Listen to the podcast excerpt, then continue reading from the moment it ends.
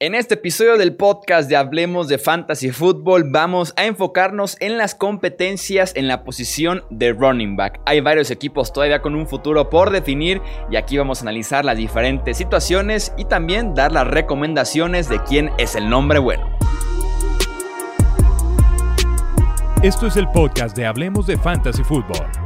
Toda la información que necesitas para dominar tu liga de fantasy.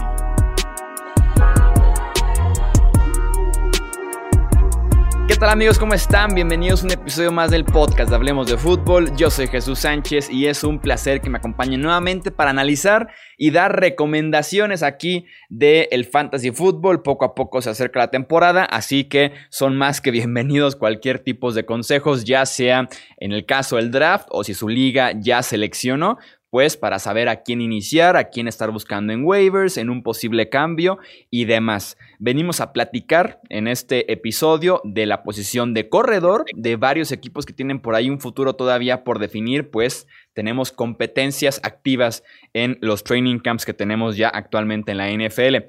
Para hacer justamente este análisis me acompañan los expertos de Hablemos de Fantasy Football. Wilmar Chávez, ¿cómo estás? Bienvenido. Hola Chuy, eh, muchas gracias, un saludo para ti y para mis compañeros. Mario Cabrera, ¿cómo estás? Bienvenido. Hola amigo, muy feliz de estar aquí con todos ustedes. Un abrazo a todos. Y por último, nos acompaña también Arturo Stedner. Arturo, bienvenido, ¿cómo estás? ¿Qué pasa, Chuy? Muy bien, ¿y tú? Saludos a todos. También muy bien, muchísimas gracias. Emocionado porque siempre me intriga mucho ese tema de las competencias. Tendremos un episodio de corredores y también tendremos el episodio de wide receivers, porque esto es básicamente contrastar diferentes reportes que tenemos desde los training camps, también un poco de opinión y queramos o no, también un poco de corazonada de lo que nos estemos nosotros sintiendo en los diferentes equipos, porque algunos son muy, pero muy complicados de eh, poder predecir, tanto este año como lo han sido también en años anteriores.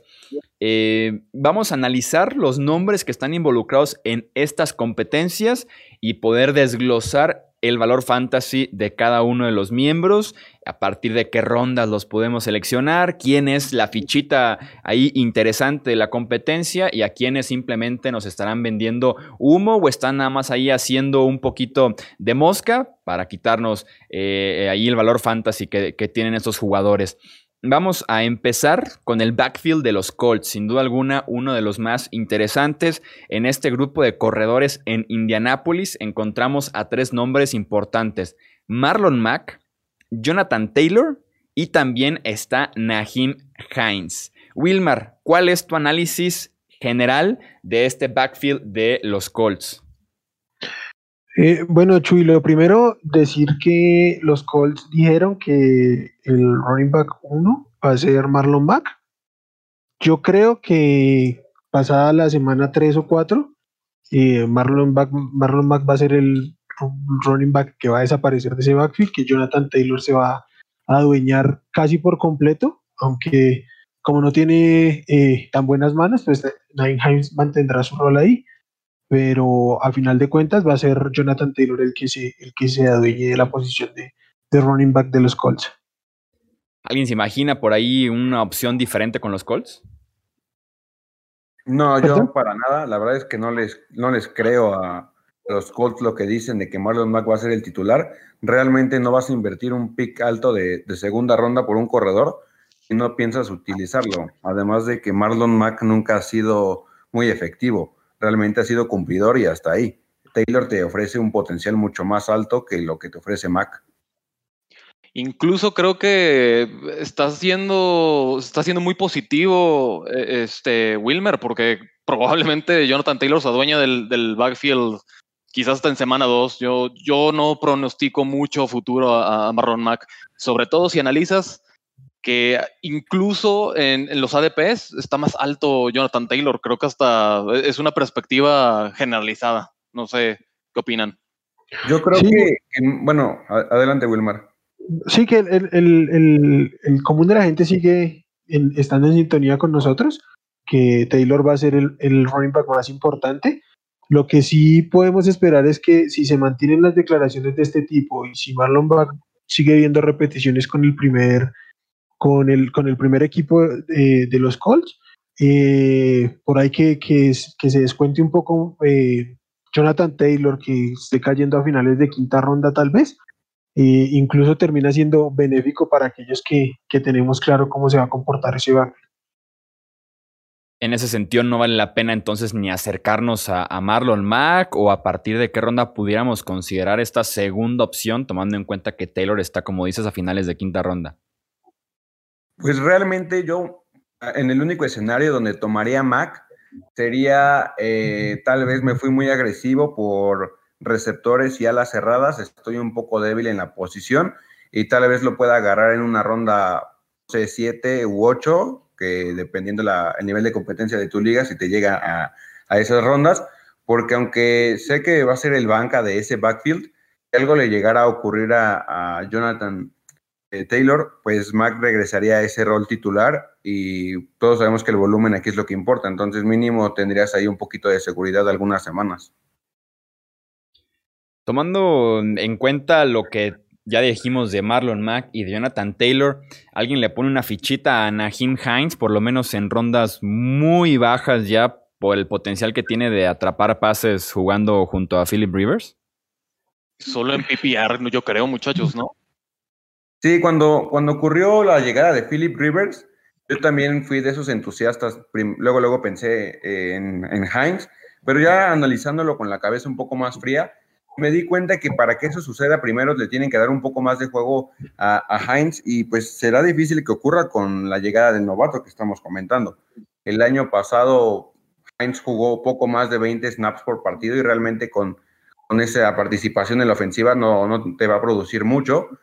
Y creo que, pues como dice Arturo, en una liga de, de PPR, pues sí me arriesgaría en últimas rondas, porque es un volado, pero de ahí en fuera no le tengo muchas esperanzas.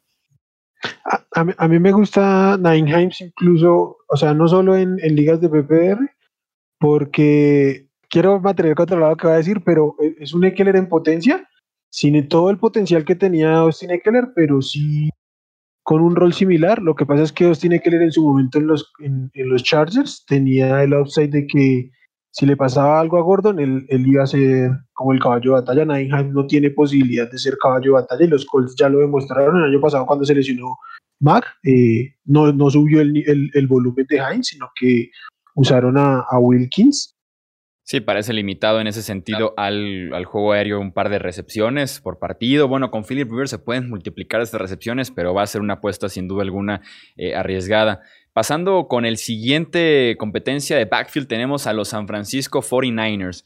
Están involucrados Raheem Mostert, que pinta para ser el principal, Tevin Coleman, y también está todavía Jerry McKinnon ahí involucrado en este juego por tierra de San Francisco. ¿Cuál es tu análisis general de esta situación, eh, Mario? Pues creo que todos estamos de acuerdo que es un verdadero dolor de cabeza siempre que Shanahan está ahí con su backfield, porque cada partido puede ser un, un corredor distinto. Como tú dices, el que tiene ahorita más valor es Mustard, por lo que nos mostró al final de la temporada pasada y en postemporada se vio la verdad que, muy bien. Y pues este offseason se reportó que aumentó de peso en, músculo para poder tener más toques, que sin duda es algo que nosotros buscamos en fantasy. Pero pues me cuesta un poco de trabajo creer lo que, que, esto va a suceder porque pues está Tevin Coleman y Jerick McKinnon, que si bien no ha jugado ni un solo snap con San Francisco, a Shanahan le gusta mucho el estilo de juego que te ofrece. Entonces eso te puede, te puede limitar mucho lo que hace Mostert y, pues en otro punto a favor tenemos lo del contrato que pidió un trade, pero al final sí se lo modificaron, le dieron por ahí un bono. Entonces te dan como que muchas señales, algunas buenas, algunas negativas. Mm, no estoy seguro si yo lo tomaría. Eh, probablemente si, si no hay corredores disponibles a su, en esa ronda que se lo están llevando, en la ronda 5, pues sí lo, lo tomaría por el potencial que tiene, pero así como tiene su, su techo muy alto, igual el piso se le puede ir hasta, hasta abajo y terminar fuera del top 24. Yo en lo personal jamás me acercaría al backfield de, los 49ers. La verdad es que es, un volado, no sabes eh, si a medio partido se le va a ocurrir a Shanahan meter a Coleman y arrasar Coleman y destruir tu jornada de fantasy ese día. Honestamente es, un volado, no, preferiría un, corredor mucho más confiable, con, snaps asegurados, por así decirlo. que se van eh, en las mismas rondas, que Monster, honestamente, probablemente se va en la quinta o en la sexta ronda. No, no, no, se me hace, se me hace un precio muy alto para un riesgo tan, también tan, tan alto. Sí, justamente estoy revisando eh, la ADP de Raheem Monster, está al final de la, el último pick de la ronda 5, incluso antes de David Montgomery, de Devin Singletary, de, de Andre Swift. Yo también creo que el, único corredor eh, de San Francisco que estoy buscando activamente en mis drafts es, es Jerick McKinnon, porque pues prácticamente se está yendo gratis y en una de esas pasa algo con, uno de los otros dos y sin necesidad que pase algo, un, día, un, día amanece de buenas máquinas y se queda con el backfield, porque así opera básicamente Shanahan. Shanahan siempre es productivo con sus corredores, el problema es saber cuál. Entonces, al único que busco es al, al más barato. Sí, por algo en su momento Shanahan pidió a McKinnon, le dieron un contratazo, lástima las lesiones, pero sí, confiarte con Raheem Monster como para ser titular toda la temporada, sin duda alguna, es un volado. El talento está ahí, la producción ya lo ha estado, pero como dicen, el historial de Shanahan no es nada favorable en ese aspecto con San Francisco. Pasamos a la siguiente competencia, que ahora nos quedamos en California, pero es en Los Ángeles. Malcolm Brown, Darrell Henderson y el novato Cam Akers. ¿Cómo lo ves tú, Arturo?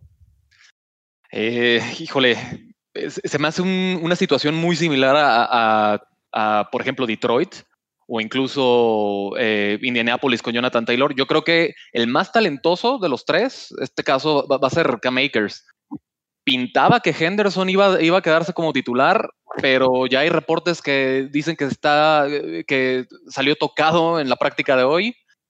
Y eso quiere decir quizás que Cam Akers está poco a poco pues ganándose la confianza, ganándose la titularidad en los Rams. Malcolm Brown, honestamente, no creo que, sea tan amenazante para, para tener el, backfield completo.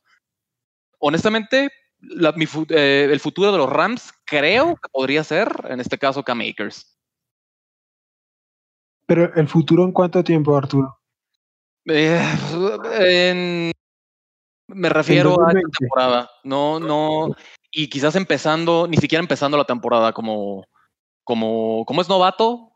Híjole, no, no sé si, si le suelten todo el backfield. Definitivamente no, no creo que vaya a ser el caballo de batalla ahí. John McVay va a utilizar a todos los, los corredores que tiene, a todas las armas a su disposición. Pero como tú mencionas, igual el reporte de Henderson es ahí una lesión en el tendón de la corva todos sabemos que son muy tediosas esas lesiones, te pueden mantener alejado de los emparrillados bastante tiempo si no se trata bien. Y creo que esta oportunidad la puede aprovechar muy bien Akers para empezar como titular, y bien no como en caballo de batalla, lo repito. Así podríamos estar viendo entre 12 y 16 toques por juego, que podrían ser pues bastante buenos eh, teniendo en cuenta que, los Rams con esa defensiva van a tener que, que venir detrás de los partidos. Y pues Cam Akers no es elite atrapando el ovoide, pero sí lo hace de, una buena forma. Creo que aquí nos puede ofrecer eh, ese upside que estaríamos buscando en, las rondas que se está yendo, que es entre la ronda 5 y 6, dependiendo de sus ligas. Sí, yo creo que, por el valor de, de Akers en ronda 6 ya se puede considerar, pese a que, a que no tengamos la certeza de que será el, dueño de su outfit.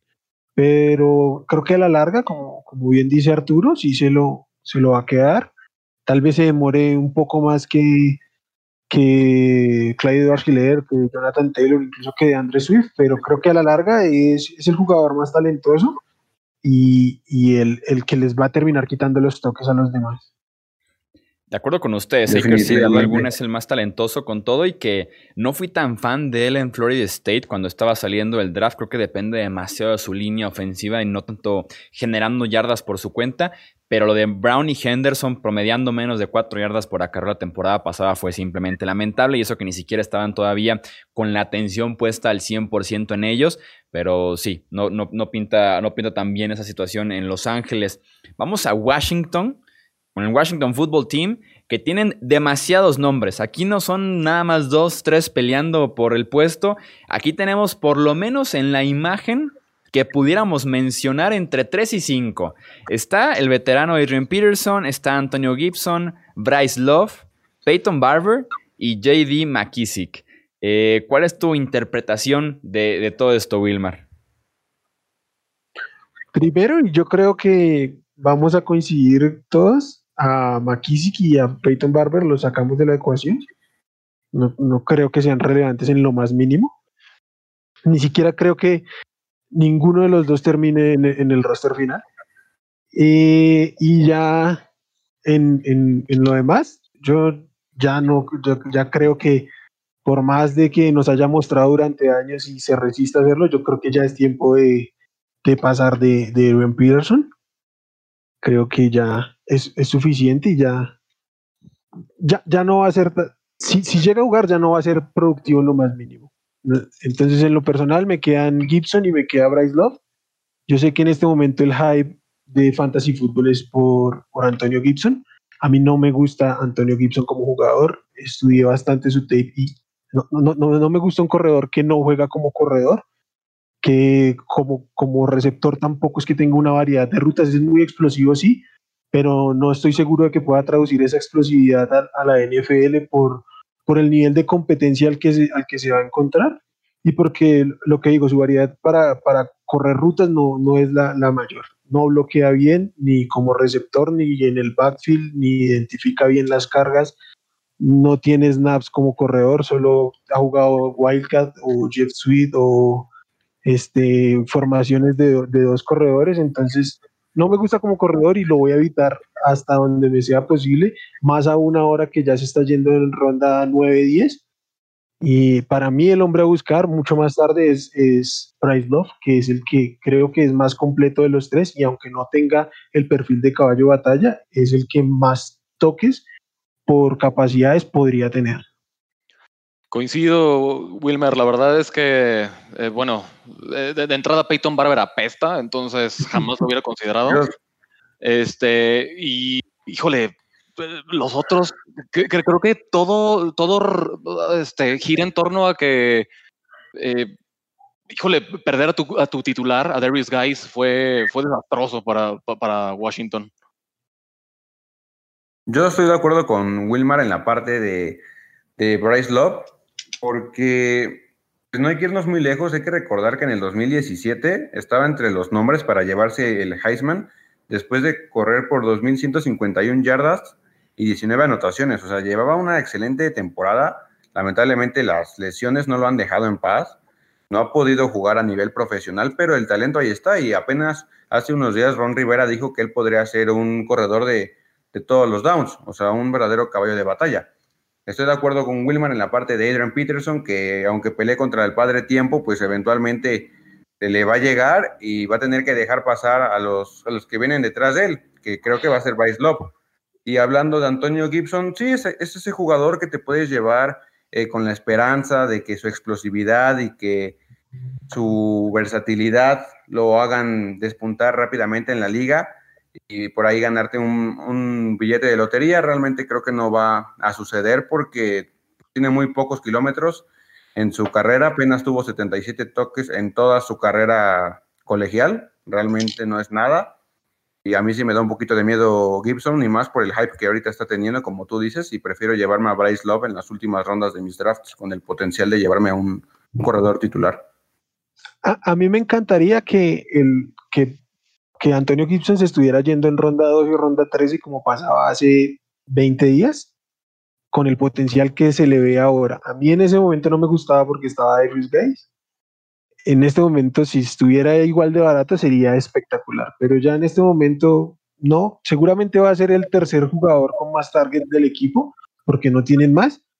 Pero si no, si no te llevas al segundo, que seguramente va a ser este, Sims, en esas rondas no te vas a llevar al otro. O sea, para mí no tiene consonancia el valor que hay que invertir en él. ¿A ustedes les gustaba Darius Guys, muchachos? Yo sí tenía esperanzas en él, me gustaba muchísimo desde colegial, pero no, realmente la temporada pasada no me gustó mucho lo que vi de él eh, hablando de lesiones, de que pues es un tipo AJ Green que está hecho de vidrio y realmente por eso este año yo me estaba alejando de él y pues ya después de que ocurrió lo que todos sabemos quedó claro que no, nunca va a despegar en la NFL. Ah, a mí sí me gustaba así porque ya lo estaba viendo caer a ronda 7, ronda 8 y por talento, por oportunidad, te podía ganar una liga. Yo soy de los que defiende mucho que no hay jugadores más propensos a lesionar, o sea, biológicamente más propensos a lesionarse que otro. No hay una explicación médica para eso. Sí sé que hay jugadores que parecen ir en contra de eso, pero pues no sé, yo juego, yo juego fantasy para ganar y si me encuentro en ronda 7 un corredor que se va a adueñar de su backfield, pues me lo llevo aunque pueda lesionarse. Para mí es lo mismo ser segundo que ser décimo. Hablemos también ahora del backfield de los Detroit Lions. Tenemos ahí una competencia entre dos corredores, Kerryon Johnson y DeAndre Swift, el novato tomado en la segunda ronda del draft. ¿Cómo lo ves tú, Mario?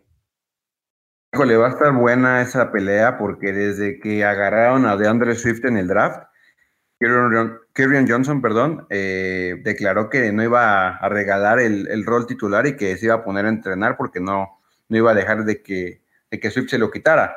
Y Swift pues viene con todas las ganas. A mí en el colegial me gustó muchísimo, se me hace un corredor muy explosivo. Además es muy versátil, es lo que han estado diciendo todos en el campo de entrenamiento de Detroit, que se ha visto muy bien eh, con las manos recibiendo el, ovoide. Ahí va a estar la, competencia y creo que las tiene que las tiene de ganar el, el, novato por las constantes lesiones de Kerryon Johnson y de que nunca se ha establecido como el corredor que esperaba Detroit. Entonces creo que bueno, lo que va a hacer eh, los Lions va a ser darle la oportunidad al novato, que lo agarraron muy alto, no por nada lo, tomaron en, la segunda ronda.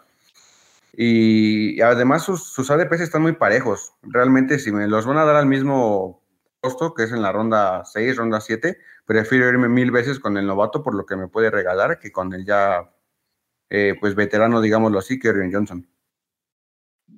Sí, no, de, Andrew Swift, sin duda, eh, Mario, estoy de acuerdo contigo. En, mi opinión, bueno, sí, claro que tengo sentimientos eh, en contra de Kerryon Johnson. Lo tomé en una liga el año pasado y me destrozó. Entonces, este, pues sí, sí, sí, sí tengo ciertos eh, sentimientos negativos, pero, pero sí, lo, coincido contigo. de Andrew Swift es sumamente explosivo. Yo creo, al igual que Jonathan Taylor y que Cam Akers se va, se va a doñar eventualmente con el, con el backfield de, de, Detroit y sobre todo, eh, pues Detroit puede que, que, este año su ofensiva haga clic. Y a, a, mí me gusta Swift porque creo que es de, de, los, de los corredores que llegaron como novatos y de su roster, y de lo mejor que hay para, del roster, sin lugar a dudas, él es el mejor corredor receptor. Y como no me gusta nada la defensiva de Detroit, entonces creo que van a estar lanzando todo el tiempo y va a tener más snaps eh, Swift porque tiene la capacidad de atrapar. Entonces, por ese motivo va a estar adueñándose desde muy temprano de ese backfield. Y creo que no es que vaya a desaparecer Kieron Johnson, pero significativamente va a estar por encima del novato. Como aficionado de los Patriots, Mario, platícame sobre la competencia ahí en Nueva Inglaterra entre Sonny Michel, James White y, Damien Harris, ya como para ponerle cierre a este episodio. Yo llevo diciendo ya desde la temporada pasada, desde finales de la temporada pasada, que le echaran el ojo a Damien Harris, porque es un gran corredor que es como de ese perfil que le gusta a Belichick, aquel corredor versátil, chaparrito, fuerte, que corre sin miedo y todo eso es lo que han estado reportando, que le han dado una carga de trabajo considerable, que se ha visto muy bien, que corre al, a los golpes, al, al, tackle sin miedo, no se sale del campo, ha recibido también muy bien el, el ovoide. Creo que sí va a empezar la temporada porque la contratación de Lamar Miller se me hace que es como de para asegurar ahí el, el roster porque Michelle pues está lesionado, siempre está lesionado Michelle a mí se me ha hecho un, corredor bastante mediocre. Y James White va a tener mucho valor en las ligas de PPR y half PPR por la llegada de Cam Newton. Realmente creo que va a ser utilizado. Josh McDaniels es un coordinador ofensivo muy brillante, muy creativo y le va a encontrar un rol sí o sí a James White en, jugadas con, con, Cam Newton. No sé ustedes, amigos, si, si piensan igual que, que yo. Yo francamente me alejaría del backfield de, Nueva Inglaterra. El único que me atrae definitivo es, James White. Y, por, su valor de irse de ronda 8 o 9, me atrae aún más. Como mencionas, eh, su, techo en, cuestiones de recepciones es fascinante y, pues también tiene, tiene propensión a anotar eh, en zona de, en, en touchdowns. Entonces, sin duda, a mí James White me, me encanta. Estoy completamente de acuerdo contigo, Arturo. Yo, el único jugador que busco es White. Ah, yo no me voy con la finta de Damian Harris. Yo sé que a Mario le encanta, pero es que obviamente nos va a llegar el reporte de que está recibiendo todas las repeticiones. Entonces, que si no hay más, no, no, no van a, a practicar sin running back. Entonces, no, creo que sí, seguramente va a empezar. En el momento en que aparezca Sonny Michel va a estar ahí, en el momento en que esté disponible Lamar Miller va a estar ahí y se va a volver un dolor de cabeza, por lo menos. Y creo que cuando estén los tres activos, Damian Harris es el que menos posibilidades tiene de ser el titular. Yo la verdad sí estoy dispuesto. Sí, o sea, sus trucos siempre son muy conocidos, pero yo sí estoy dispuesto en tomar a Damon Harris eh, a finales de mi draft porque a Belichick no le interesa en qué ronda fuiste elegido ni cómo te llames. Si tú estás rindiendo en el campo, nadie te va a quitar de ahí.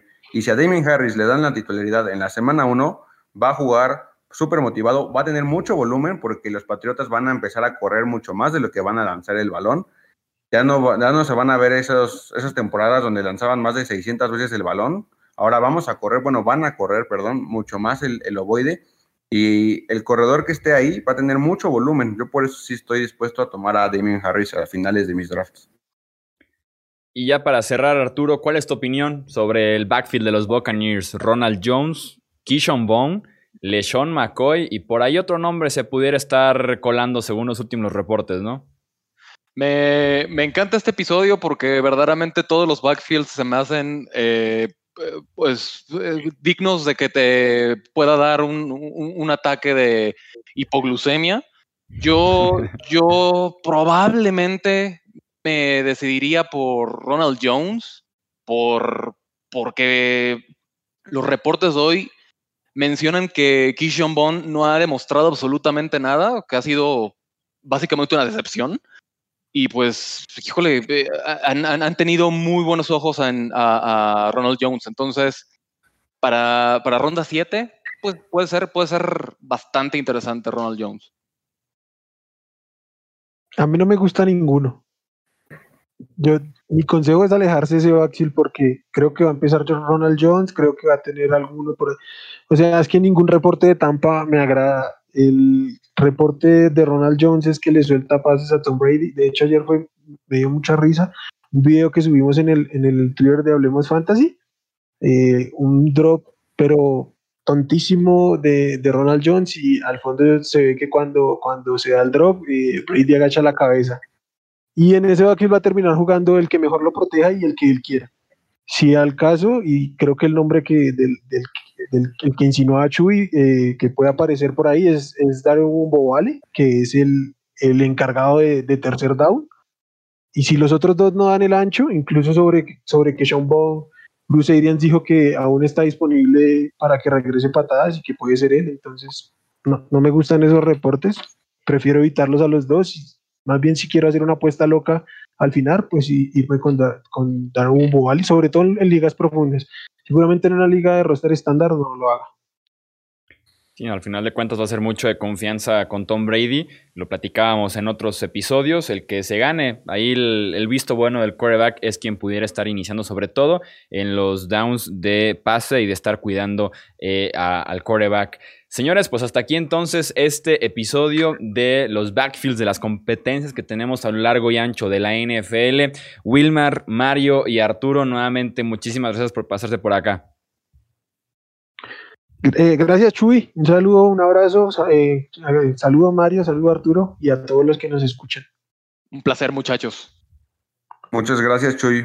Un saludo a todos. Recuerden revisar los anteriores episodios de este podcast, así como las redes sociales Hablemos Fantasy en Twitter y Hablemos de Fantasy Fútbol en Facebook. Yo soy Jesús Sánchez y eso es todo por este episodio. Gracias por escuchar el podcast de Hablemos de Fantasy Football. Para más, no olvides seguirnos en redes sociales y visitar hablemosdefutbol.com.